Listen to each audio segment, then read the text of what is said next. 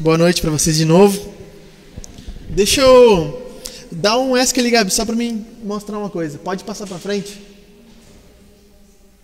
É, isso aí. Só para lembrar, essa semana uh, temos Terço Connect, né? Lá em casa, por enquanto, Connect 8 e meia. Sexta-feira tem a iniciativa 180, isso? Tá de pé. O jogo que vai palavrear, isso? o jogo que vai palestrar. E domingo temos o culto. O que é o Connect, para quem não é do contexto não sabe? Pequeno grupo, um grupo de quem se reúne em casa, canta, lê a palavra, toma um café, tem comida junto, isso é sempre bom, né? Sempre bom quando a gente pode comer junto. Então, isso é o Connect, tá? Essa é a nossa agenda semanal. Eu sempre fico pensando, tinha que ter falado a agenda, mas esqueci de falar. Ó, o som tá sendo bom, tá vendo? Agora sim, Gabi, pode voltar e clicar no, no, no M para nós. Então, gente, vamos lá. É, nossa série sobre o Credo. Nós estamos hoje no quarto episódio. São nove, então nós estamos chegando, vamos dizer, quando nós estivermos na metade do sermão, estamos na metade da série. Estamos quase na metade da série. E temos falado sobre a importância do credo nesses dias. É, hoje, de tarde, ainda falei com a Jaque, estava falando com a Jaque, como é extremamente importante que a gente uh, tenha uh, saiba o credo e saiba o, que, saiba o que o credo significa para nós. Porque uma coisa é você saber, né? aquela parada do colégio, né? A fórmula de Bhaskara. B ao quadrado igual a raiz quadrada de A vezes B vezes C sobre raiz quadrada de não sei o que vezes 2. Aí o cara falava assim, beleza, professora, o que, que eu vou usar esse troço a partir de agora? Quando tu abrir, a professora sempre fala, quando tu abrir a porta, tu vai ver que tem física. Ah, sim, né? que tem, tem, né? Mas que faz sentido para nós. Eu lembro de quando era criança fazendo a catequese, é, eu lembro de ter que decorar o credo para poder. Eu não lembro se era a primeira, a primeira Eucaristia, a primeira comunhão, primeira comunhão, né? Tinha que decorar o credo para você poder fazer a primeira comunhão. E daí a gente começava lá, credo Deus Pai, crê em Deus Pai né? Vai, vai tentando decorar para tentar entender. Mais do que decorar, a gente quer decorar também, mas também entender aquilo, aqui, aquilo que significa aquelas palavras. Quais são, quais são os significados dela? Por que elas estão arrumadas daquela forma? Por que elas estão alinhadas ali? É, por que o credo chama é, Deus de Pai? Por que chama de Jesus Cristo? Né? Por que não chama só de Jesus? Quais são essas implicações? Então, na verdade, isso que nós estamos querendo entender aqui.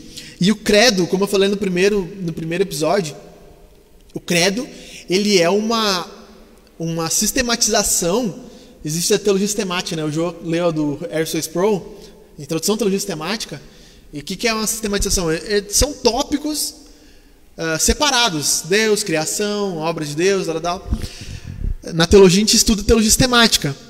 E o credo ele é uma, uma espécie de sistemática. Ele coloca vários temas da fé que são essenciais. No primeiro sermão eu falei sobre isso. Que quem não confessa o credo não pode se dizer cristão. Então nós precisamos aprender a confessar o credo juntos, entender o que aqueles conceitos significam. Beleza? Uh, vamos, acho que confessar o credo, acho que é a próxima slide, né? Ah não, beleza, vamos lá. Isso aí, pode seguir, pode seguir, pode passar aí todos. Então vamos lá. Nós falamos semana passada sobre esse conceito de trindade. É, que Deus é trino, Deus se revela em três pessoas, em Pai, Filho e Espírito Santo. E o credo, ele separa, ele é separado basicamente nessas três pessoas: o Pai e o que o Pai faz, as obras do Pai, o Filho e o que o Filho faz, as obras do Filho, e o Espírito Santo e as obras do Espírito Santo. É, tanto que tem uma discussão se é, no final é creio na igreja ou, ou no Espírito Santo, a igreja, a igreja, Santa Igreja Católica, enfim, né? Depois a gente vai chegar nesse, nesse tema. Então são três pessoas que nós cremos. Agora começa a estender esse conceito da Trindade. Primeiro, quem é o Filho? O Filho a gente precisa entender que o Deus Filho ou Jesus Cristo. Primeiro de tudo, isso tem que estar muito claro para nós. Isso nos difere das testemunhas de Jeová. Jesus não foi criado. Jesus não foi gerado. Não existe um momento na eternidade ou fora do tempo em que Jesus não existisse, ele sempre existiu. Ele sempre esteve lá com o Deus Pai. Então Jesus nunca foi criado. Para ser Deus você não pode ser criado. E Jesus é Deus, então ele não é criado. Certo? Eu vou explicar um pouco melhor isso. Agora a gente chega nessa parte do credo, que na verdade ele é central na fé cristã.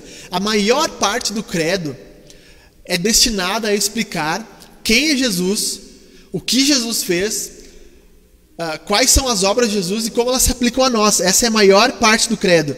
Então, da mesma forma que dentro da terra existe um, um centro de magma ali que mantém a Terra em órbita girando, fazendo que, que aquilo, toda essa crosta terrestre continue no lugar, a gravidade mantenha-se firme ali também.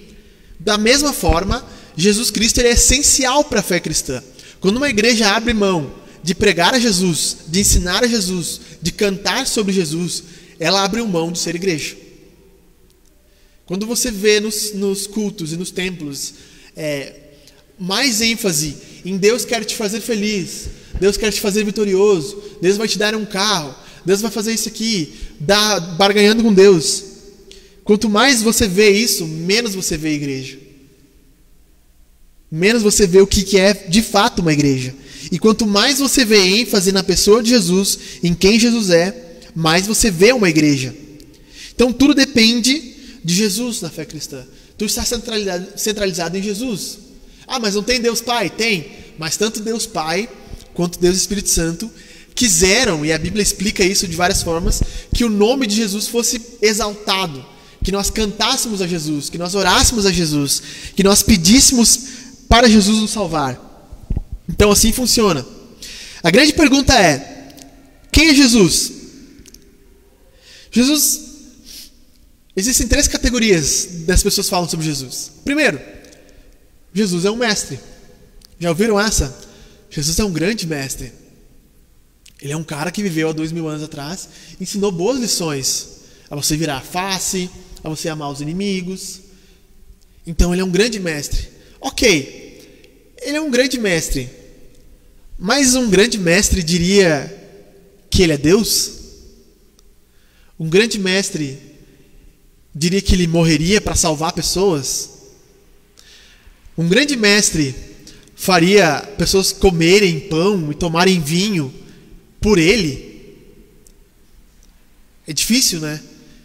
Ah, mas e se ele não é um grande mestre, então ele só pode ser um louco. Ok, pode ser. Jesus várias vezes foi chamado de louco. Várias vezes as pessoas dizem: esse cara tá louco. Se você ler o relato da Bíblia, dizem: tu tá louco, tu tá possuído por demônios. Satanás é teu pai. Né? Tu, tu uh, é filho de Beuzebu. É uma forma de dizer filho de Satanás. Várias vezes eles chamavam Jesus de louco. Por quê? Porque realmente, se aquilo que ele dissesse era verdade, parecia loucura. Parecia algo fora da realidade. Como assim?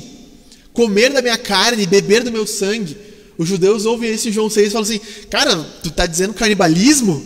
Está falando sobre canibalismo? O que, que é isso?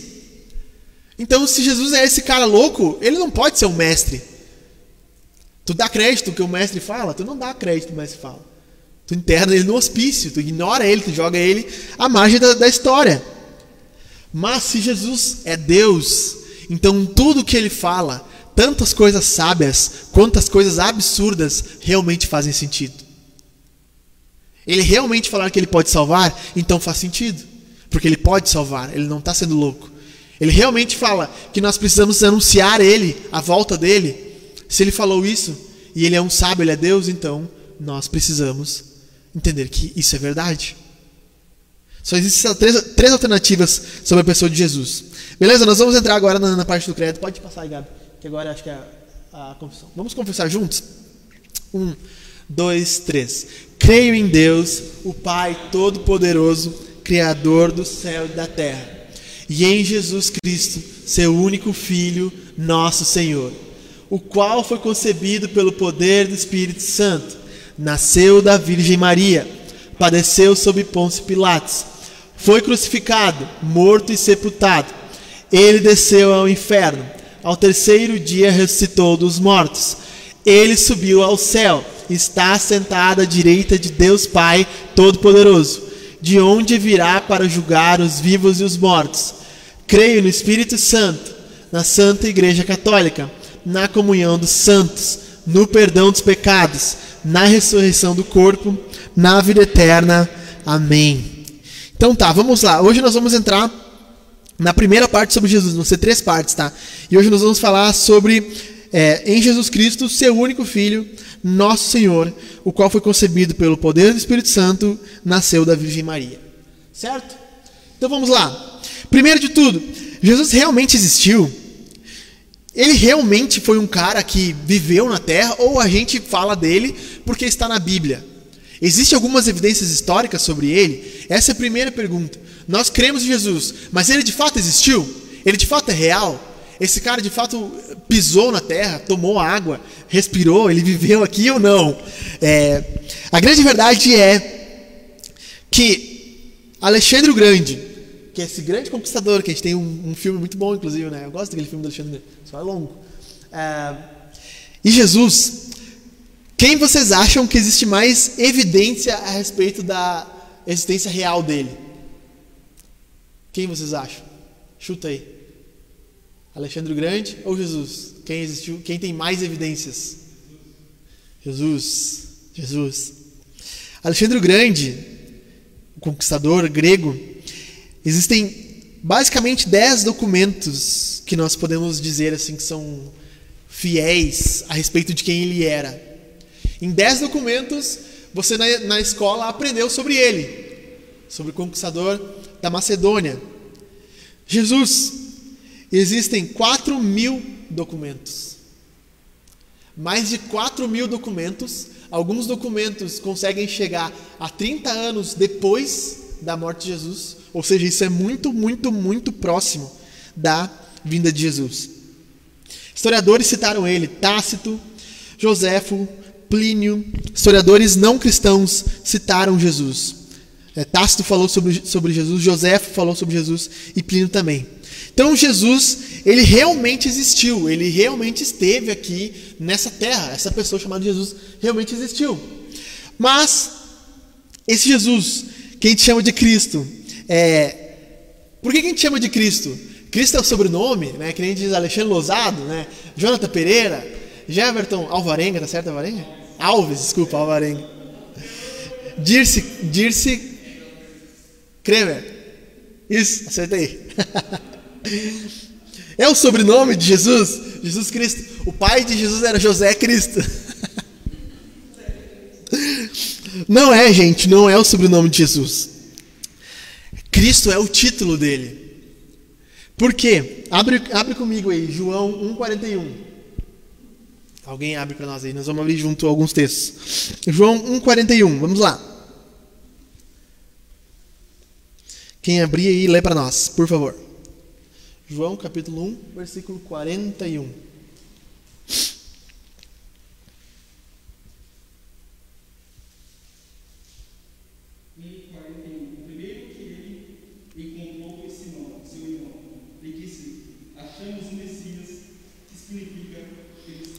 Exatamente. Então, o que, que significa Messias, que significa Cristo? Messias. Messias é a palavra hebraico para ungido. O que significa então Jesus ser o Cristo? Significa que Jesus é esse ungido que Deus havia prometido no Antigo Testamento. Por isso que eu escrevi: é, Cristo não é o sobrenome, é a fidelidade de Deus. Por quê? Porque Deus, desde Gênesis 3, havia prometido, Gênesis 3, havia prometido que um descendente viria para ah, cumprir a salvação dessa, desse cenário de queda. Não vou conseguir explicar isso hoje para vocês, tá bom? Mas existia um cenário de causa ali, e Deus promete, logo em Gênesis 3, logo no início da criação, que viria alguém que seria o descendente que acabaria com a inimizade, ou mataria a serpente, que depois a Bíblia identifica como o diabo.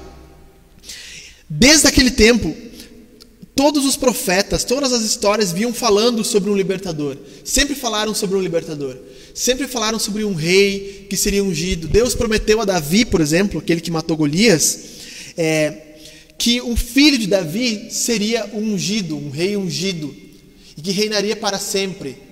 Ok, o filho de Davi reinaria para sempre. Salomão reinou, mas Salomão morreu. Então era óbvio que esse filho de Davi não era um filho necessariamente depois dele, mas era alguém da linhagem dele. Jesus é identificado nas genealogias como descendente direto de Davi, descendente direto de Abraão, descendente direto de Adão.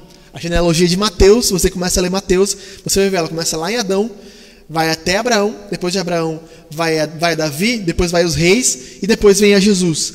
Então Jesus é esse Cristo prometido, esse ungido prometido, esse rei prometido. Então Cristo não é só não é o sobrenome, é um título, mas também não é só um título, como também é a prova de que Deus de fato age na história, que Deus cumpre a promessa dele. Jesus vir e ser identificado como Cristo é o cumprimento da palavra de Deus, é o cumprimento da profecia de Deus. Perceba uma coisa: é, quando nós falamos sobre Cristo, o que significa ser Cristo? Eu não vou conseguir expandir muito isso aqui, mas eu queria que vocês prestassem um pouquinho de atenção nisso aqui. É, é falar sobre Cristo, Cristo, Hare Krishna, daqui a pouco estão achando que é negócio de, de Hare, Hare Krishna aqui, né? Por quê? Cristo é ungido. Mas qual era o papel do ungido que Deus havia prometido? Primeiro lugar, Deus havia prometido que esse ungido, ele seria como um profeta. Como alguém que viria e pregaria para as pessoas uma verdade de Deus. O que é um profeta? Alguém que recebe de Deus uma palavra e entrega às pessoas. Jesus ele é identificado como um profeta. Ele é identificado como o maior dos profetas de Deus. No, no islamismo, Jesus de fato é só um profeta. Mas no cristianismo, Jesus não é só um profeta. Ele também age como um sacerdote. O que, que o sacerdote fazia? O sacerdote fazia, entregava o sacrifício diante do povo. Ele pegava o teu sacrifício é, o Rafa trazia o sacrifício, levava até o altar, um, um, cordeirinho, e ele pegava a mão do Rafa, botava em cima da cabeça, dizia assim: Rafa, esse cordeiro vai tirar o seu pecado diante de Deus. E aí então ele matava o cordeiro, né, cortava o pescoço, o sangue aspergia no templo. É um ritual bem sangrento. E o sacerdote ia até, com, até o altar com aquele sangue e derramava sobre o altar e dizia: Este sangue derramado pelos perdões, pelo, para o perdão dos pecados do Rafa. Então o sacerdote, além de oferecer o sacrifício, ele intercedia por quem ele estava oferecendo. Ele ia até Deus e orava diante de Deus. Deus, aqui está o sacrifício da Dirce. Perdoe os pecados dela. O sacerdote tinha essa função. Jesus também agiu como um sacerdote, mas ele não, não só foi o sacerdote, como ele foi o sacrifício. Aquele cordeiro, aquele cordeiro, aquele texto que a gente vê tanto citado às vezes na, na igreja católica, eis o cordeiro de Deus, eis o cordeiro. Eu não consigo fazer a voz, mas tudo bem. eu lembrei da Marília falou aquele dia. Não consigo fazer a voz, mas tudo bem. Eis o cordeiro de Deus que tira o pecado do mundo. É, então Jesus ele é identificado não só como o sacerdote, mas como o cordeiro também. Então Jesus é tanto profeta como sacerdote, mas ele também tem um ofício de rei, porque o Messias seria um rei. Porém, Jesus, o reino de Jesus ele não era exatamente, a gente falou sobre isso na né, terça-feira no, no, no, nosso Connect, não era exatamente o que as pessoas esperavam. Que esperavam que ele viria como um rei militar, que faria uma rebelião, que destruiria o governo romano e tal. Eles aguardavam isso. Mas existiam dois aspectos desse reinado. Esse mesmo Jesus, esse mesmo Messias, que era tanto um rei, ele também era um sacrifício. Ele também pre precisava, primeiramente, se oferecer pelo pecado, em fragilidade. Tem uma frase do Timothy Keller que diz: O trono de Jesus é uma cruz, no momento. Mas esse mesmo rei um dia voltará. E a gente vai falar sobre isso, a gente cantou sobre isso, e a gente vai chegar nessa parte, tá bom? Então esse reino ele inicia com Jesus morrendo na cruz, mas ele vai se completar de fato quando Jesus voltar. É que nem quando você põe, Jesus usa, usa essa imagem. Tu colocou um fermento no bolo. Tu, na hora que tu colocou o fermento, diz: Cara, esse fermento não funciona. Ele não faz o bolo crescer. Não, espera um pouco. Quando o bolo estiver no forno, com calor, o fermento vai começar a fazer o bolo crescer. Jesus disse que o reino dele é como fermento ele é misturado no mundo agora de forma quase imperceptível, mas conforme o tempo for passando, conforme as coisas forem avançando, esse reino vai aumentando e ele vai crescendo. Se você for pensar comigo, doze pescadores, lá na Galileia, uma das regiões mais chulas do Império Romano. Doze pescadores. E nós estamos aqui dois mil anos depois falando sobre ele. Existe algo realmente sobrenatural nisso. Certo? Existe algo sobrenatural nisso. Então tá, beleza. A última coisa que eu queria falar sobre, sobre essa parte: Jesus Cristo. Você já reparou que bem no meio da sua Bíblia existe uma divisão: Novo Testamento, Antigo Testamento. Você sempre aprendeu assim, né? Antigo Testamento, aí você vai ler lá, é Deus matando não sei quem.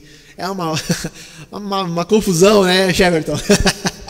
Você fica, cruz, Deus mandou matar, é a guerra, e tal, e genealogia, gera não sei quem, gera não sei quem. Aí você lê as profecias lá de Isaías, de Jeremias, não entende nada. Não se acha ignorante, né, Jô? Quando chega ali eh, Ezequiel, não acha que tu é ignorante porque tu não entendeu. É porque é difícil de entender mesmo. É, é difícil. Aí geralmente você começa pelo Antigo Testamento, meu Deus, fica perdido. Por quê? Essa divisão, ela não existe de verdade na Bíblia. É uma divisão prática. O que, que por quê? O Antigo Testamento, na verdade, são as promessas. É onde Deus promete. E no Novo Testamento é onde tem o cumprimento. Essa divisão de Antigo e Novo Testamento, ela não é bem. Essa, essa divisão surgiu por quê? Porque eles queriam separar o Deus cristão do Deus judaico. O Deus que é revelado em Jesus do Deus que é revelado no texto judaico. Gente, mas toda essa Bíblia do Antigo Testamento é a mesma Bíblia que os judeus usam. Torá é a Bíblia dos judeus. O Antigo Testamento é igual. Igual, igual. Não tem diferença. Mas o que acontece? Jesus mostrou que ele era o cumprimento dessas promessas. Então, por isso, os judeus disseram: não, você não é o cumprimento. Mas, porque Jesus ressuscitou, e nós vamos ver sobre isso, as pessoas começaram a dizer: não, ele é o cumprimento, ele é o Messias, ele é o Cristo. Esse cara, ele realmente é o Messias, ele realmente é o cumprimento da promessa. E eles pegaram todo esse Antigo Testamento com os escritos do Novo Testamento e juntaram num livro só. Então, quando a gente diz Jesus, o Cristo, nós estamos dizendo que nós cremos que Jesus é o Messias judeu, o Messias judaico, o Messias que era judeu. O nosso Messias, o nosso Cristo, é um judeu. Nós hoje cremos, e isso aqui eu sei que é complicado explicar para vocês, um dia eu queria explicar isso. É, nós cremos, na verdade, nas promessas. Nós cremos em Jesus, mas Jesus é o Jesus das promessas. É, vai dar uma confusão isso, nem vou falar. Tá? Romanos 11 fala sobre isso. Romanos 11. Nós somos enxertados, nós somos inseridos na fé através de Jesus. Jesus é o Messias. Vamos para o próximo ponto, senão vai dar muita confusão. Outra hora eu explico para vocês. É, vamos lá então. O que significa Jesus ser o Filho de Deus? Já pode ir abrindo aí os textos para nós, por favor. Então, o que significa Jesus ser o Filho de Deus? Significa que Jesus é igual a Deus. Da mesma forma que a Mandinha é parecida comigo, em alguns aspectos, e com a Jaque, né, a Aninha com a, com a Paty, com o Jeverton. Os nossos filhos parecem com nós. Jesus tem características e são, que são idênticas a Deus. Isso que significa Jesus ser o filho de Deus. E por ele ser idêntico a Deus, ele é, por consequência, Deus. Beleza? Primeiro lugar, são seis coisas que significam é, Jesus ser o filho de Deus. Salmo 2,7. Alguém abriu aí?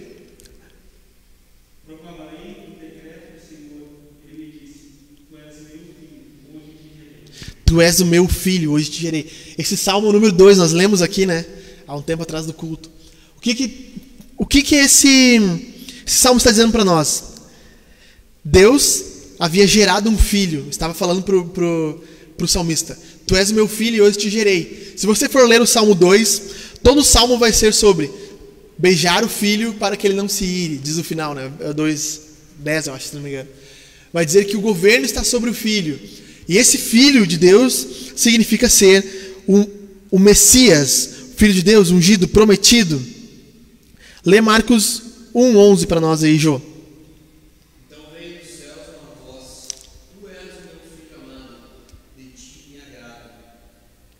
Exatamente. Ser filho de Deus significa que Jesus tem um relacionamento especial com Deus. Deus diz para as pessoas ali ao redor: Este é meu filho amado Jesus ele é amado por Deus de uma forma especial. Ele tem um relacionamento especial com Deus que nós não temos. Marcos 14, 36, não sei se tu abriu também aí. É possível. Afasta de mim este cálice. Contudo, não seja o que eu quero, mas sim o que tu queres. Exatamente, Jesus chamava Jesus de Abba. Abba é uma palavra hebraica que significa paizinho ou pai querido. Os judeus jamais se referiam a Deus como pai. Eles nem usavam, para você ter ideia, eles nem usavam o nome de Deus. Eles usavam o nome de Iavé ou Jeová. Eles, ah, inclusive nas traduções, estava estudando esse tempo agora no seminário as traduções, eles abreviavam, tipo Y e H, para não usar o nome de Deus. Eles nunca usavam o nome de Deus, mas Jesus usava o nome de Deus chamando de Pai. Então tinha uma relação muito especial entre o Filho, entre Jesus e o Pai. João 5, 17 ao 20. Alguém abriu aí? Só baixa, se for ler, só baixa a máscara aí. Daí. Mas Jesus lhe respondeu: Meu pai trabalha até agora, e eu trabalho também. Por isso os judeus procu- procuravam ainda mais matá-lo. Não só porque infringia o sábado, mas também porque dizia que Deus era seu pai, fazendo-se igual a Deus. Percebeu? Jesus disse: Meu pai trabalha no sábado. Os judeus entenderam isso, eles queriam matar Jesus, eles pegaram as pedras para matar Jesus. Por quê? Porque eles disseram: Você está se dizendo igual a Deus, você está se dizendo Deus. Entendeu? Então, ele se dizer filho de Deus significa que ele é igual a Deus. João 14, do 8 ao 9. Não sei se o. Abre aí para nós. Eu sou o caminho, a verdade e a vida. Ninguém vem ao Pai a não ser por mim. Ah, não, peraí. É o- pode continuar. Esse é o 8 e 9 dele. É o 7, 7 8. É 8, 9. 8 e 9. Disse Felipe, Senhor, mostra-nos o Pai, e isso nos basta. Jesus respondeu, Você não me conhece, Felipe, mesmo depois de eu ter estado com vocês durante tanto tempo. Quem me vê, vê o Pai. Como você pode dizer, mostra-nos o Pai? Exatamente. Jesus era a imagem de Deus. Ele falava: Quem vê a mim, vê quem é o Pai. O Deus Pai que nós falamos semana passada, então é refletido na pessoa de Jesus. Perceba agora isso aqui. Marcos 2, do 5 ao 12. Vendo- Vendo-lhes a fé, Jesus disse ao paralítico: Filho, seus pecados estão perdoados. Estavam sentados ali alguns escribas que pen- pensavam no coração: Por que este homem fala dessa maneira? Ele está blasfemando. Quem pode perdoar pecados senão um só, que é Deus? Mas Jesus logo percebeu em seu espírito que eles pensavam assim em íntimo.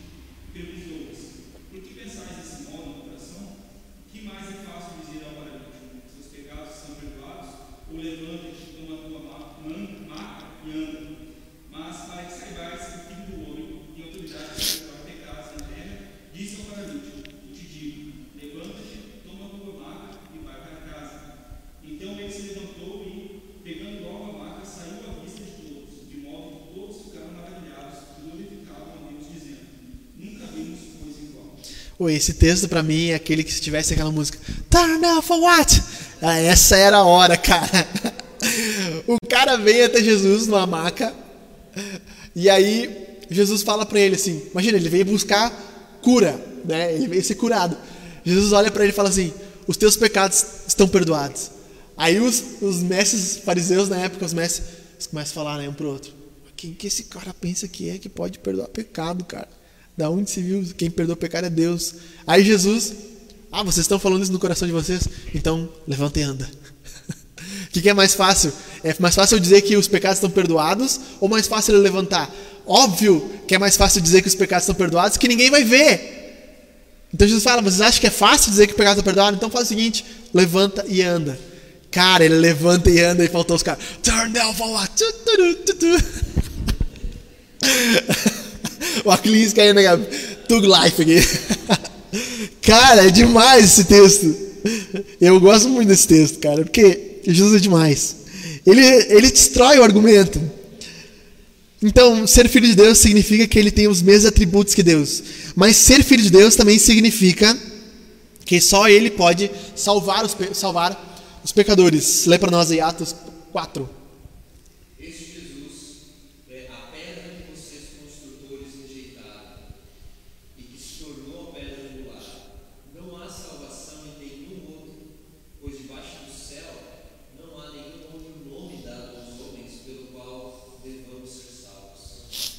Beleza.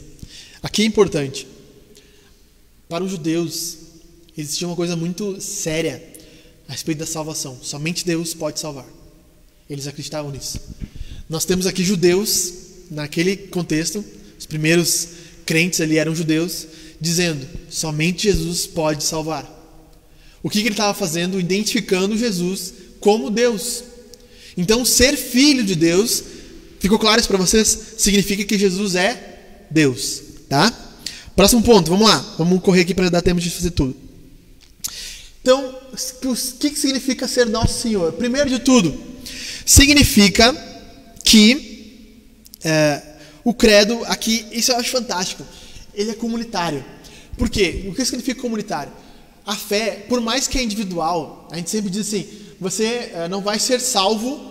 Ah, tua, se tua esposa crê em Jesus, não vai dizer, ah, eu sou, sou salvo porque minha esposa ela crê em Jesus. Não, você tem que confessar fé em Jesus. Mas ao mesmo tempo, esse Jesus não é só meu, não é só teu, não é só teu parte, ele é nosso Senhor. Quando nós confessamos juntos isso, nós estamos dizendo que sobre a igreja, sobre as pessoas que confessam a fé, quem manda de fato é Jesus. Não é o pastor, não é a diretoria de uma igreja, não é o padre, não é o pároco, ninguém na igreja manda na igreja, tanto quanto Jesus. É Ele que é o Senhor da igreja, é Ele que é o Senhor dos crentes, é Ele que é o Senhor daqueles que professam a fé. Então, quando nós ah, nós falamos que Jesus é o Senhor, o que nós estamos dizendo? Eu não sou o Senhor. Alexandre não é o Senhor da igreja. Eu não mando na igreja. Quem é Senhor é Jesus. O que nós fazemos é tentar obedecer a palavra dele, tentar nos submeter à palavra dele. Por isso que nós fazemos o que nós fazemos aqui, por isso que nós cantamos, por isso que nós pregamos, por isso que nós estamos falando sobre a Bíblia. Por quê? Porque Jesus é o Senhor. Porque era muito fácil. Às vezes eu fico pensando, cara, era tão fácil, é muito fácil manipular as pessoas. É muito fácil, cara. É muito fácil eu chegar aqui e começar a dizer, Deus me disse aqui, ó, Jefferson, que tu tem que fazer tal coisa, não sei o quê. Aí começa a encher, é só ver. Cara, é só tu ver aquele Agenor Duque, o que só, voa, só anda de avião, o R.S. Soares, só anda nos ares. É, Silas, Silas Malafalda, bigodudo. É só tu ver esses caras, meu. Eles falam um monte de besteira e as pessoas acreditam, é barbada. Agora tu chega numa igreja, está diante de vocês, expor a palavra de Deus, sem que eu queira colocar coisas, sem que eu queira adicionar coisas, sem que eu queira me proteger ou manipular vocês. Isso é difícil. Isso é muito difícil. Então, isso nos dá temor. Jesus é o nosso Senhor. Segundo ponto do que significa ser Senhor. Ser Senhor é a mesma palavra que os judeus usavam para Yahvé no Antigo Testamento, Jeová. Então, e a mesma palavra para Quírios. Quando foi traduzido o Antigo Testamento do hebraico para o grego, eles traduziram Yahvé como Quírios, como Senhor. E esse termo, nosso Senhor, significa que Jesus é o Quírios. Eu falei sobre isso para vocês no primeiro sermão. Quírios significa que ele domina sobre todas as coisas, que ele é soberano sobre todas as coisas. Então, da mesma forma que Jeová no Antigo Testamento ou Yahvé, ele é identificado como Deus, Jesus é identificado como Deus, como Senhor. É isso que significa. Agora olha só, a confissão de um judeu. Lê João 20, 20 28, por favor. João 20, 28. Não sei quem abriu aí. Pode. João 20, 28. Lê aí para nós. Não, não precisa. Tá bom, eu, leio, eu falo para você. Sei de cor. É. Jesus aparece para os discípulos. Tomé não estava. Por isso que Tomé é o santo do ver para crer. Tomé não estava. Aí os caras falam, Jesus ressuscitou. Tomé falou, não, eu só acredito se eu tocar na, aqui na costela dele e se eu tocar na mão dele que está furada. De repente, quando ele está falando isso, Jesus aparece para eles ali. Jesus fala, passa com vocês. Daí ele fala, eh, aí Jesus fala, Tomé, tu queres tocar? Tu quer tocar aqui? Toca aqui. toca na cicatriz aqui, toca aqui. E Tomé se ajoelha, e o versículo 20, 28 diz assim: E Tomé disse: Meu Deus e meu Senhor. Isso é uma coisa extremamente radical. Se você identificasse qualquer outra pessoa que não fosse Deus, para um judeu você era apedrejado. Era blasfêmia. Por isso que várias vezes Jesus foi tentado, foi, foi, as pessoas tentaram apedrejar ele, e Jesus foi condenado na cruz por quê? Por blasfêmia. Foi a blasfêmia que levou Jesus à cruz. Porque o, porque o Pilatos disse assim: Cara, eu não posso matar um cara porque ele disse Deus. Aí eles falam para Pilatos: Seguinte, cara, se tu não fazer nada, nós vamos a César e vamos dizer que Jesus estava dizendo que era rei e você não fez nada. Aí Pilatos pergunta para eles: E o que, que diz a lei? Que ele seja morto? Daí então eles dizem: Crucificam. Porque a morte legal romana era crucificação e não apedrejamento. Então, uh, tudo isso eu falei para dizer o quê? Que o judeu jamais identificaria Jesus como Deus, porque isso custaria para ele a vida. Ele seria morto por causa disso. E se você for ler o relato de Atos, o livro dos apóstolos, Atos dos Apóstolos, que é um relato histórico, vai dizer várias pessoas que foram mortas. O primeiro deles, Estevão, foi morto apedrejado por dizer que Jesus era o Senhor porque, por dizer que Jesus era Deus. Beleza? Em último aspecto, a ressurreição é a prova que Jesus ressuscitou. Sempre brinco com isso. A ressurreição é os dois risquinhos azul do WhatsApp. Sabe? Jesus morreu, beleza, deu, deu um risquinho, pum. Foi enterrado, dois risquinhos, pum, pum. Aí ressuscitou, ficou azul. O pai tá on. Foi visualizado, Deus aceitou, é isso aí. Lê para nós o texto aí de Filipenses então. Para nós, Jô. Tu separou aí, né?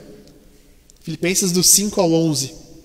Seja a atitude de vocês a mesma de Cristo Jesus, que, embora sendo Deus, não considerou que ser igual a Deus era algo que devia pegar-se, mas esvaziou-se a si mesmo, vindo a ser servo, tornando-se semelhante aos homens. E sendo encontrado em forma humana, humilhou-se a si mesmo e foi obediente até a morte e morte de cruz.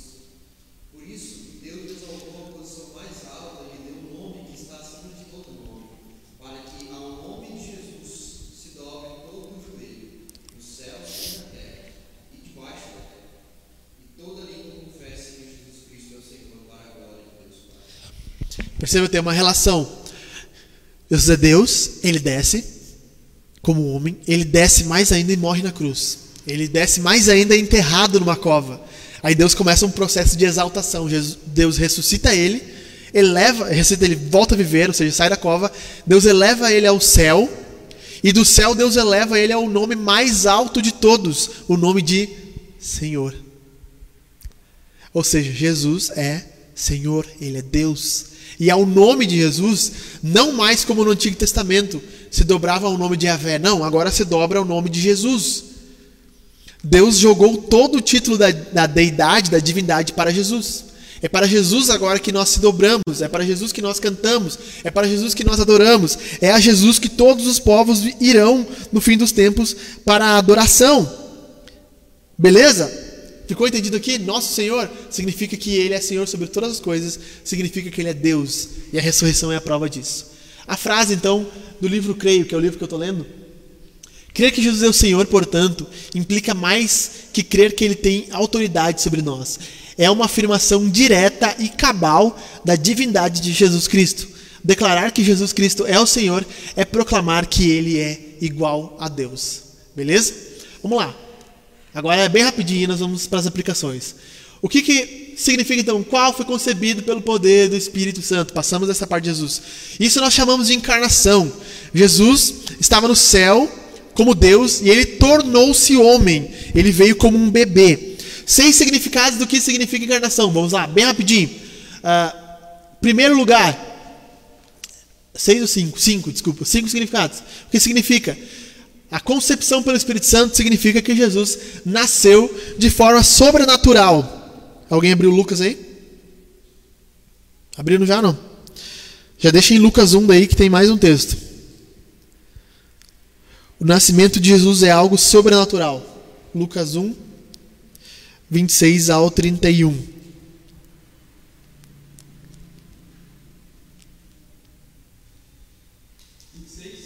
Ao 31. No sexto mês, é esse aí. É, Lucas 1, do 26 ao 31. No sexto mês, o anjo Gabriel foi enviado por Deus a uma cidade da Galiléia chamada Nazaré. A uma virgem comprometida a casar-se com um homem chamado José, da descendência de Davi, o nome dela era Maria. Tá certo, né? Isso aí, isso aí. O anjo veio onde ela estava e disse: Alegre-te, graciada, o Senhor está contigo. Mas ao ouvir essas palavras, ela ficou muito perturbada que salvação seria essa. Então o anjo, o anjo lhe disse: Não temas, Maria, pois encontraste graça diante de Deus. Ficarás grávida e darás à luz um filho, a quem darás o nome de Jesus. Beleza, então, o nascimento de Jesus, a encarnação de Jesus, quando Jesus se torna carne, alguns, alguns ah, pessoas do primeiro século diziam que Jesus, na verdade, ele é um filho de um soldado romano com Maria, que Maria tinha sido estuprada pelo soldado romano e havia concebido e havia engravidado. E para não ficar tão feio, ela disse que estava grávida de Deus. Olha só a história, que, que loucura, né? É. Fake news, fake news, tá ok. Então, eles, eles é, era uma história que diziam. Só que, se você for ler o relato de Mateus, você vai ver que Lucas dá uma ênfase mais em Maria, mas Mateus dá, um relato, dá uma ênfase mais em José. E José, ele era um homem temente a Deus, Mateus disse. E José, ele por temer a Deus, ele entende que aquilo era verdade. Porque pensa para um judeu dizer que a sua esposa tinha sido engravidada pelo, pelo romano, é óbvio que ele dizer, sai fora, mulher. Tu foi abusada, pelo amor de Deus, eu não vou ter um filho que não é meu, ainda mais de um romano. Tinha uma rixa entre os judeus e os romanos. Então era óbvio que Maria, para aqueles primeiros judeus, havia de fato engravidado pelo Espírito Santo, algo sobrenatural. Uh, segundo significado, significa a concepção pelo Espírito Santo que o nascimento de Jesus é um sinal ou um milagre. Abriu aí, Jô? Lê para nós aí.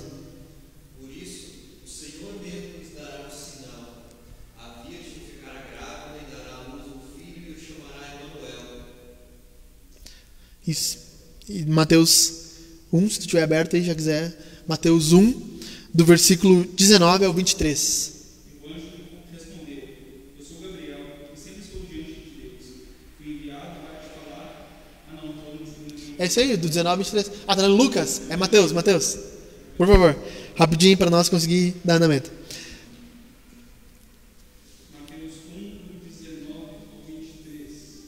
José, seu marido, era um homem justo e não queria expô-la à desgraça pública. Por isso decidiu separar-se dela secretamente. Tendo José isso em mente, o anjo do Senhor apareceu-lhe em sonho, dizendo: José, filho de Davi, não temas receber Maria como mulher, pois o que nela foi gerado é do Espírito Santo. Ela dará à luz um filho, a quem dará o nome de Jesus, porque ele salvará o seu povo dos seus pecados. Tudo isso aconteceu para que se cumprisse o que o Senhor havia de- declarado pelo profeta. A virgem engravidará e dará à luz um filho, e chamarão Emanuel, que significa Deus conosco. O Jô leu o texto de Isaías, que falava que a virgem ficaria grávida, e daí o nome do filho seria Emanuel. Depois de 600 anos, a virgem fica grávida, dá nome a um filho chamado Jesus, salvará seu povo, que salvará o seu povo do seu pecado. E também Emanuel, que significa Deus conosco. Beleza? Lucas 1, 32 e 35. O nascimento de Jesus é a prova da divindade de Jesus. Leia aí para nós, quem está aberto. Ele será grande, será chamado Filho do Altíssimo. O Senhor Deus lhe dará o trono de seu pai Davi, e ele reinará para sempre sobre o povo de Jacó. Seu reino jamais terá fim. Perguntou Maria ao anjo: Como acontecerá isso se sou virgem? O anjo respondeu: O Espírito Santo virá sobre você, e o poder do Altíssimo a cobrirá com sua sombra. Assim, aquele que há de nascer será chamado Santo, Filho de Deus. Exatamente. Então, o nascimento de Jesus, a concepção pelo, pelo poder do Espírito Santo, significa que Jesus é Deus, dá a prova da divindade. Agora, olha outro texto. O nascimento de Jesus é a prova que ele é humano. Lê para nós aí, Lucas 2, do 6 e o 7. Enquanto estavam lá, chegou o tempo de dar ela, ou melhor, enquanto estavam lá, chegou o tempo de ela dar a luz. E ela teve seu filho primogênito, envolveu em panos e o colocou em uma manjedoura, pois não havia lugar para eles na hospedaria. Ou seja, Jesus nasceu de fato. Jesus nasceu. Ela teve dor de parto, Dirce. Ela chorou, ela gritou. "Ah!" nasceu a criança. Jesus veio como homem de verdade. Ele não veio, ele não era só Deus, mas ele era homem também. Essa é a prova que Jesus é 100%, que a gente costuma dizer 100% Deus, ele é divino e também é 100% humano. Isso, isso eu sei, gente, vocês estão vendo isso pensando assim, tá, cara, Tá forçado. Mas sabe o que a Bíblia diz? A Bíblia diz assim: as pessoas tentavam conciliar. Ah, não, Jesus ele era tipo um meio Deus, meio humano, tipo Hércules, tá ligado? Ou tipo, como é que é aquele do calcanhar? O Aquiles. Era um semideus. Não, Jesus ele era completamente Deus, mas ele era completamente humano. Jesus dormia, tinha sono, tinha fome. Ele disse: Tenho fome, tenho sede. Jesus chegou diante do túmulo de Lázaro, ele chorou. Ele sentia a dor da morte. Então Jesus ele era homem. Ele viveu como um ser humano. E esse texto de Gálatas, para mim, é a chave, porque ele junta essas duas naturezas, tanto a divina quanto a humana. Olha o que Paulo fala. Alguém abriu isso? Não, vou falar aqui de cor. Gálatas. Mas quando chegou a plenitude do tempo, Deus enviou seu filho, nascido de mulher, nascido debaixo da lei. Exatamente. Deus envia o filho, então ele é filho de Deus, e ele é como nascido de mulher, ou seja, ele é humano. Deus envia o filho, que é Deus, mas nasce de mulher. Como? Gente, se desse para explicar, não era fé, entendeu? Pare de me olhar com essa cara. Não dá para explicar. A Bíblia diz que é assim. A Bíblia mostra que é assim. Vamos lá, rapidinho para nós terminar, Gabi. Pode passar para nós aí. Nasceu da Virgem Maria. Agora, agora os caras ficam, agora vai ficar bolado. Vamos lá. Gente, o que significa nascer da Virgem Maria? É, primeiro de tudo, às vezes a gente fala, ah, dizer Virgem Maria, nossa, parece que é tão católico. Mas é que ela era virgem. Mas o quê? Entendeu? Ela era virgem, pô. Chama ela de Virgem Maria, caramba. Então, assim, o que não significa, tá? É, aqui vou mudar. Eu sempre estava dizendo o que significa. Aqui eu quero dizer o que não significa uh, ser a, a virgindade da Maria. Porque as pessoas identificam a virgindade da Maria com a deidade dela. Ou Maria é mãe de Deus, ela é superior a Deus. Cara, se tu precisa de uma coisa, você pede para Maria, porque ela é superior a Deus. Gente, não, tá? Por favor, não. Não, tá? Não. É um não bem, bem forte. Por quê? Maria é importante, é verdade, ela é mãe de Jesus. Ela é mãe de Deus no sentido que Deus nasceu dela de fato. Mas ela é uma pessoa normal, uma humana, como nós, que teve fé. Imagina isso para uma adolescente naquela época, dizer assim, aparecer um anjo, né? Dizer assim, você vai engravidar. E aí, diante da sociedade, ela não era casada, como é que ela ia explicar uma gravidez? E ela teve fé, ela admitiu isso para ela, ela recebeu isso. Ela é realmente uma pessoa que a gente tem que olhar e dizer, poxa, cara, é uma mulher que a gente tem que se espelhar, mas não mais do que isso. Certo? Vamos lá. O que não significa a virgindade de Maria? Que ela sempre foi virgem. Não significa que ela sempre foi virgem. Lê o texto aí para nós, Atos 1,14. Quem abriu aí? Todos eles se reuniam sempre em oração com as mulheres, inclusive Maria, a mãe de Jesus e com os irmãos dele. Certo? Maria, a mãe de Jesus e os irmãos de Jesus. Jesus teve mais irmãos. Ela não permaneceu virgem para sempre. Tem uma frase que diz assim: se Maria, se se Maria permaneceu para sempre virgem, José permaneceu para sempre triste. ai, ai, ai. Pegou essa, Jefferson? Se Maria permaneceu para sempre virgem, José ficou sempre triste. Não tem como, cara, pelo amor de Deus. Vamos lá. Mateus 12. Se não quiser, não precisa abrir. Pode abrir o próximo de Lucas ali. Mateus 12 é um texto que, que as pessoas interpretam. Abriu aí? Lê então para nós.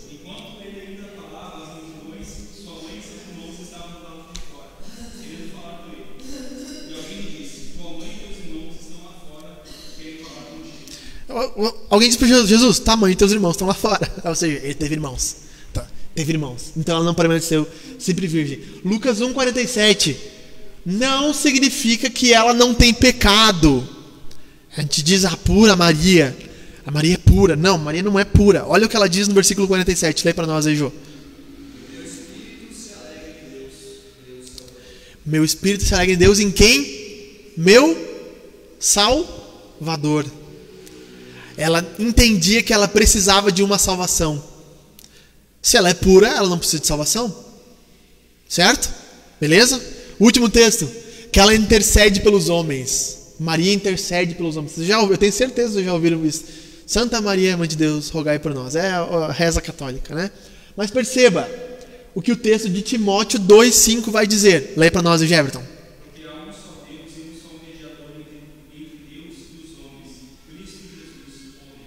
Há um só Deus e um só mediador, ou intercessor, ou interventor entre Deus e os homens. Jesus, Deus.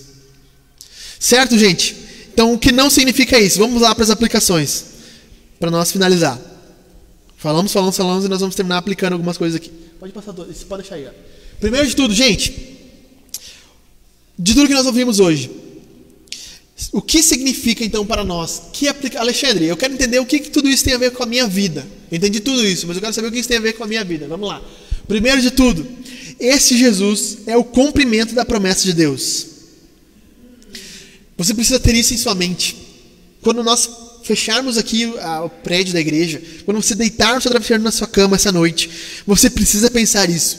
Jesus é o cumprimento da palavra de Deus. Ele é a fidelidade de Deus em pessoa. Tudo que Deus prometeu, ele cumpriu em Jesus. Tudo que Deus disse que ia fazer, Jô, ele fez de fato. Jesus é a promessa de Deus e mais do que isso. Se Deus prometeu, escute isso. Se Deus prometeu que Jesus iria vir e ele veio, Deus prometeu que Jesus vai voltar e ele voltará. Se ele cumpriu a primeira parte, por que ele não cumpriria a segunda? Então, quando nós dizemos que Jesus é o cumprimento da promessa de Deus, nós estamos dizendo que Deus é fiel e ele vai cumprir. Nós estamos dizendo mais do que isso, que esse Deus, ele não é um Deus distante, mas um Deus que intervém na história, um Deus que age na história, porque lá na Judéia, lá na Galileia, ele escolhe uma mulher chamada Maria. E só tem dois nomes no credo, além do nome de Jesus: Maria e Pilatos. E Pilatos. Vou dar uma olhadinha lá. Dois nomes no credo, Maria e Pilatos. O que significa Deus intervém na história. Talvez você ouviu tudo que nós estamos ouvindo aqui hoje e pensando: o que, que isso tem a ver com o boleto que eu tenho que pagar amanhã? O que, que isso tem a ver com o meu trabalho amanhã, com o meu chefe que me enche o saco? O que, que isso tem a ver com aquela senhorinha que eu tenho que cuidar amanhã, né, Dirce? Não sei se tu cuida ainda, mas tudo bem. O que isso tem a ver? Não cuida mais. Mas o que isso tem a ver com a comida que eu tenho que fazer amanhã? Com a casa que eu tenho que arrumar? Com, com o meu despertador que vai tocar amanhã de manhã? Tem a ver com que Deus ainda pode intervir na sua história. Ainda pode intervir na minha história. Assim como Deus interviu lá, Ele vai intervir de novo. E pode intervir na sua história. E vai intervir na sua história. Você confia nesse Deus que é revelado no Credo? Você confia nesse Deus que nós lemos aqui sobre o que se revelou no Antigo Testamento, que cumpriu no Novo Testamento? Você assinaria um contrato sem ler as palavras miúdas, hein, Rafa? Sem ler as menores palavras ali? Você poderia dizer assim: não, eu confio nisso aqui que está escrito. Você aceita a Bíblia como palavra de Deus. Você confia nesse relato bíblico. Você pode entregar a direção da sua vida a Deus. Essas são as perguntas. Deus pode intervir na tua história ainda, dona Bea. Pode transformar quem tu é. Pode mudar as tuas dificuldades, as tuas dores, as tuas carências. Mas a questão é: você confia nele? Esse Jesus que nos é apresentado aqui, ele é nos apresentado como o único Salvador. Nós vimos que Jesus é o único mediador, ele é o único que salva. Deus colocou em Jesus toda e única e exclusiva oferta de salvação. É somente em Jesus que nós somos salvos. O João leu aqui antes o texto enganado, mas é o texto correto também. Jesus disse: Eu sou o caminho, a verdade e a vida. Ele não disse: Eu sou um dos caminhos. Ele não disse: Existem vários caminhos que você pode escolher e você vai em qualquer um. Não, ele disse: Eu sou o caminho, singular. Deus colocou em Jesus a única oferta de salvação. Ele não colocou a Santos, ele não colocou a Maria, ele não colocou o teu dinheiro, ele não colocou o teu trabalho, ele não colocou as tuas boas obras, somente ao nome de Jesus. Somente em quem Jesus é, Deus colocou a salvação. Jesus ser o Cristo quer dizer que Ele é nosso Salvador. Nós vimos que Ele é o nosso único Salvador. E a minha pergunta para você essa noite é: onde está a sua esperança de salvação? O que você confia mais do que a Deus? Quando tudo vai mal, quando o chão rui debaixo dos seus pés. Quando você não tem mais força para dizer não a um pecado, não a uma tentação, não a uma cantada, a uma olhada para uma mulher na rua. não a, não a infidelidade no seu casamento, não ao desperdício do dinheiro. Quando você não consegue dizer isso, para quem você recorre? Em quem você mais confia para sua salvação? É quem você é, a sua identidade, é o seu trabalho, a sua reputação, ou é em Jesus, ou é o que Jesus fez. Terminei de maratonar rock, rock 5, bah, rock 5, eu fiquei, eu fiquei decepcionado, cara. O rock perde todo o dinheiro, Jô. Ele, ele assina um contrato, uma procuração antes de ir lá para a Rússia, e ele perde todo o dinheiro, cara. Ele confiou no, no, no contador dele. O contador deu um documento passando todos os bens dele pro contador. E ele confiou, Gabi. Ele volta da Rússia e o cara diz: Você tá pobre, acabou. Durante seis anos o seu contador não pagou a hipoteca, ele estava te roubando dinheiro e tu não sabia. Deixa eu te dizer uma coisa: Jesus não é o contador do rock. Jesus não vai te decepcionar. Quando tudo estiver errado, ele não vai te decepcionar. Ele não vai chegar no final dos, dos tempos, que nem o Willy Wonka no fim do filme, né? Chega no fim do filme, fantástica fábrica de chocolate, o gurizinho não ganha. Ninguém ganha. Todo mundo perde, nem a Dilma, né? Cara, tu olha o Willy Wonka ali, o Willy Wonka é um safado, cara. Eu, se fosse o gurizinho, eu dava uma bocha nele. Mas Jesus não é o Willy Wonka, cara. Não é o Zupalumpa lá. Willy Wonka, Willy Wonka. Jesus não é esse cara. O que ele fala, ele promete. Se ele diz que ele pode salvar, ele vai te salvar. Se ele diz que ele vai tirar do pecado, ele vai tirar do pecado. Esse Jesus que nós vimos aqui em terceiro lugar, ele é o Senhor. Ele domina sobre a nossa vida, sobre a nossa igreja, sobre quem nós somos. E quando nós dizemos que Jesus é nosso Senhor, nós estamos dizendo que não é o dinheiro, que não é o trabalho, que não são as circunstâncias, que não é a esposa. Eu sei que às vezes a esposa parece a nossa dona, né? Às vezes ela gosta de mandar em nós. Gosta de dizer, como é que é? A minha palavra é a última em casa. Sim, senhora. Depois de Deus vem a esposa, ok? Mas primeiro lugar é Deus. Deus ele é nosso Senhor. É Deus que manda na nossa vida, é Ele que dita como nossa vida deve ser vivida. E existe uma coisa interessante sobre Jesus ser o Senhor. Ou você reconhece Ele como Senhor agora, ou você reconhece Ele como Senhor, como, como o João leu ali. No fim dos tempos, todo joelho vai se dobrar, toda língua vai confessar. Quando Jesus voltar, as profecias dizem que Deus vai quebrar as pernas dos homens. O que isso quer dizer? Deus vai transformar os homens orgulhosos, vai jogar eles ao chão. Eles terão que se dobrar e terão que admitir. Por que não admitir antes? Por que não dizer antes que Jesus é teu Senhor? Por que não confessar antes Ele como teu Senhor? Dizer que Jesus é nosso Senhor é extremamente essencial para a salvação. Paulo diz em Romanos 10: diga com a sua boca que Jesus é o Senhor e você será salvo. Se você não confessar Jesus como Senhor, você não pode ser salvo. Se Ele não dominar sobre a tua vida como soberano, você não será salvo. Essa é a verdade. E eu pergunto para você essa noite: o que você não consegue abrir mão? Você não consegue abrir mão da pornografia? Então a pornografia é o teu Senhor. Desculpa dizer isso. Você não consegue abrir mão da infidelidade, então a infidelidade, o adultério, é o teu Senhor. Você não consegue abrir mão da embriaguez, então a embriaguez é que domina a tua vida, não é Deus. Você não consegue abrir mão da mentira, então a mentira é que domina a tua vida, não é Deus.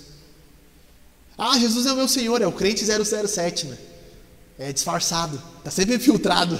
Ninguém sabe que é crente. Cara, se Jesus é o Senhor, ele tem que mudar alguma coisa na tua vida. Alguma coisa tem que mudar. Alguma coisa tem que ser transformada.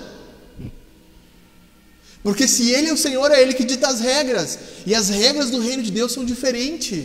Bem-aventurados pobres de espírito. Bem-aventurados que choram. Bem-aventurados humildes e mansos de coração. Bem-aventurados os puros, porque verão a Deus. Bem-aventurados que têm fome e sede de justiça. O que Jesus está dizendo? Características das pessoas. Pobreza de espírito significa o que? Humildade. Bem-aventurados que choram significa o quê? Aqueles que se sensibilizam pela sua própria ruína e pela ruína do mundo. Bem-aventurados os puros de coração, porque porque eles buscam a pureza. Bem-aventurados aqueles que têm sede de justiça, por quê? Porque eles buscam viver a justiça, clamam por justiça. Se essas coisas não são características da sua vida, você tem que parar e pensar: quem é o meu Senhor? Quem que domina sobre mim? Ô Rafa, o teu funcionário lá pode ficar no Netflix, pode ficar no WhatsApp, no Instagram o tempo inteiro. Claro que não. Lá dentro ele, ele, ele é submetido a ti, a tua autoridade. Você chega aí, pô, cara, peraí, tu tá no Netflix a noite toda, aí, a manhã toda, tu não saiu para vender, não falou com ninguém. Ah, não, chefe, não, peraí, eu não sou teu chefe, cara. Se tu não se submete ao que eu, que eu tô te falando, tu não é, tu não é meu, meu submetido aqui dentro. Tu não é meu funcionário. Ou tu não quer ser. Talvez tu, ele não quer ser. E quando nós não submetemos a Deus, talvez nós não queremos ser filho de Deus. Quarto ponto. Esse Jesus que nós vimos aqui é um Jesus que é 100% homem e 100% Deus. E o que significa isso? Significa que ele sabe exatamente aquilo que você está passando. Ah, eu estou ansioso pelo dia de amanhã. Deus sabe. Ele não só sabe, e é diferente isso. Ele não só sabe como ele viveu isso. Jesus esteve lá na noite que ele foi preso, chorando, suando sangue. A ansiedade estava batendo forte nele. Ele orou para Deus três vezes: Deus, por favor, tira de mim, não deixe que eu vá à cruz, mas seja feita a tua vontade. Ele estava ansioso, você está ansioso. Jesus sabe o que é estar ansioso, confie nele. Entregue a ansiedade para ele. Você está triste, Jesus já esteve triste, chorou diante do túmulo de Lázaro. Você está cansado, Jesus já esteve cansado, exausto. Eu imagino o cansaço de Jesus para ele dormir no barco no meio de uma tempestade. Cara, é muito cansaço. É muito cansaço. Às vezes tem gente que não consegue dormir se a pessoa ronca. Ah, não consigo dormir, a pessoa ronca demais. E Jesus estava dormindo num barco. No meio da tempestade, estava cansado, podre de cansado. Jesus sabe exatamente pelo que você está passando. Quando a gente lê Hebreus, capítulo 4, ele diz assim: Nós não temos um sacerdote que não sabe o que nós estamos passando. Nós temos um sacerdote que sabe exatamente o que nós estamos passando, porque ele sofreu como um ser humano como você. Ah, eu fui muito pobre, Jesus foi pobre. Eu já tive abundância, Jesus teve abundância também no mistério dele.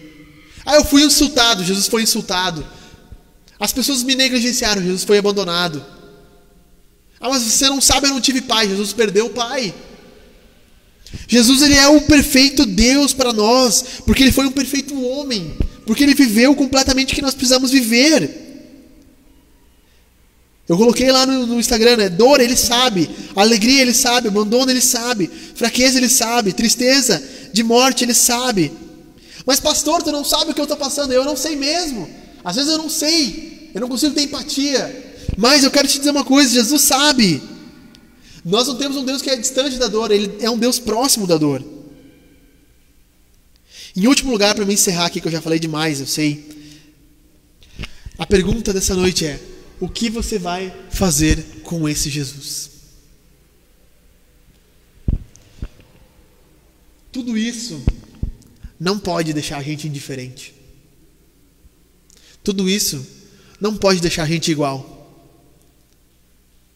Não pode fazer a gente sair daqui e pensar que segunda-feira existe outra história. Não pode acontecer isso na nossa vida.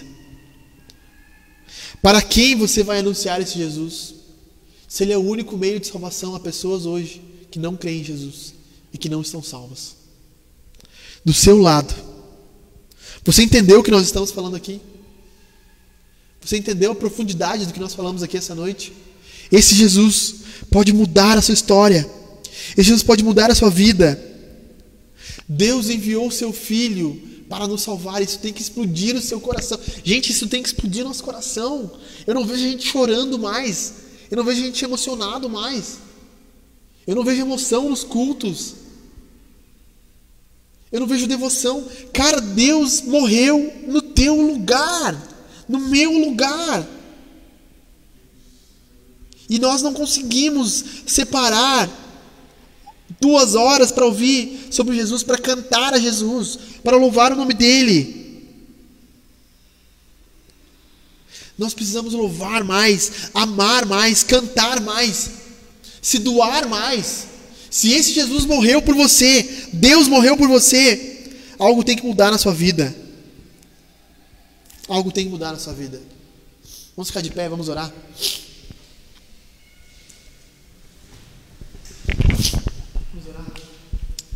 Quero lembrar aqui, é, diante disso que nós ouvimos, a última coisa, gente.